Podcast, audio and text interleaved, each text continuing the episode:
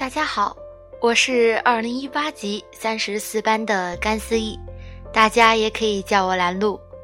我喜欢阅读，喜欢写作，快乐也好，烦恼也罢，更多的我想跟身边的人分享。今天跟大家分享一篇我自己的文章《三只小熊历险记》。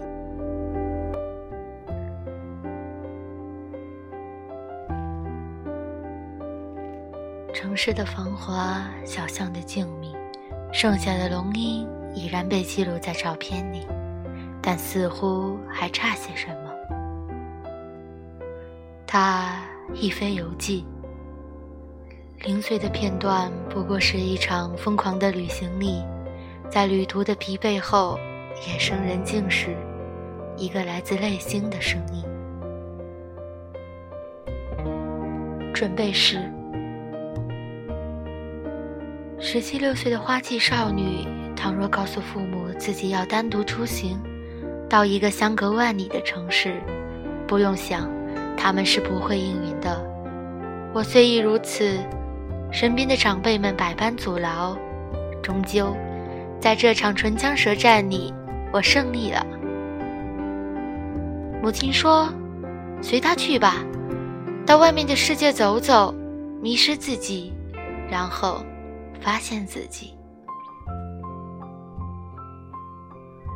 所以在这阳光明媚的日子，我和两个闺蜜来了一场 说走就走的旅行。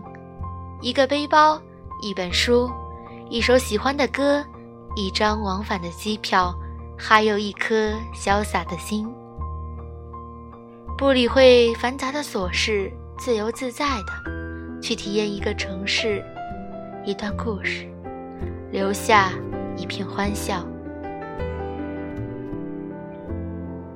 进行式：如果每一天都可以在阳光中醒来，那么我做梦估计都会笑醒吧。可是生活总是很难轻而易举地符合人的要求，比如我们碰巧在这个时候来到了上海。在梅雨季节里期盼晴日，霓虹的光模糊在瓢泼的雨里，车水马龙，川流如梭，潮湿、炎热反复交织。七月的上海，开场白是动静结合，旅程正式开启。很幸运，赶上了上海的好天气，阳光明媚。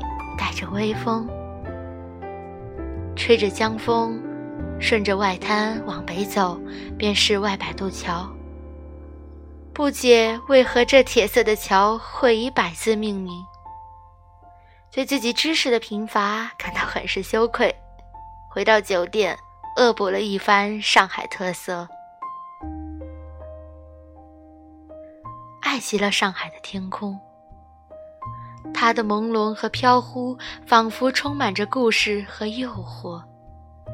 大块大块的云朵在流动，形态各异，温柔却惊显忧郁，风情万种，像极了这座城市本身。比起东方明珠这边的现代建筑，我更偏爱另一边的西洋建筑。他们仿佛尽情地诉说着百年前的老上海滩，四季常青的香樟，高大的法国梧桐，古色古香的老房子，不由得想象着老上海的风情。今天没有攻略，没做计划，睡到自然醒。想到一个地方，用手机搜索一下路线，然后拖着人字拖就出发了。逛累了，就找家餐厅坐下，火锅、甜点、各式菜系，总能找到一样满足你的味蕾。真希望时间能静止在这闲暇的午后，静静的发呆，看着人来人往的小巷，追忆过去。并憧憬未来。在上海发现很有意思的一件事，就是两个完全不搭的店竟然是邻居。很高档的会所对面是老房子，银行旁边是个废品回收店。这种对比也成了上海的一道独特风景。夕阳下的城堡静谧而美好，迪士尼就是这样的地方。无论你玩得多么尽兴，多么充分，只要离开就会有遗憾，所以一次一次有了下次再来的借口。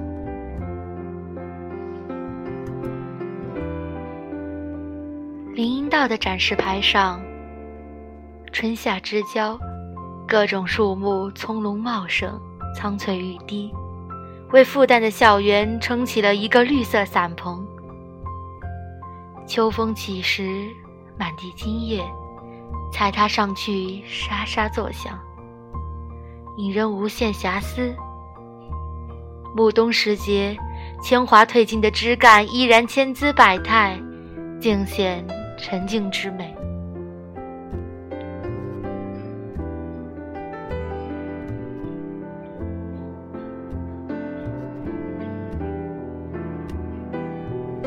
感悟是：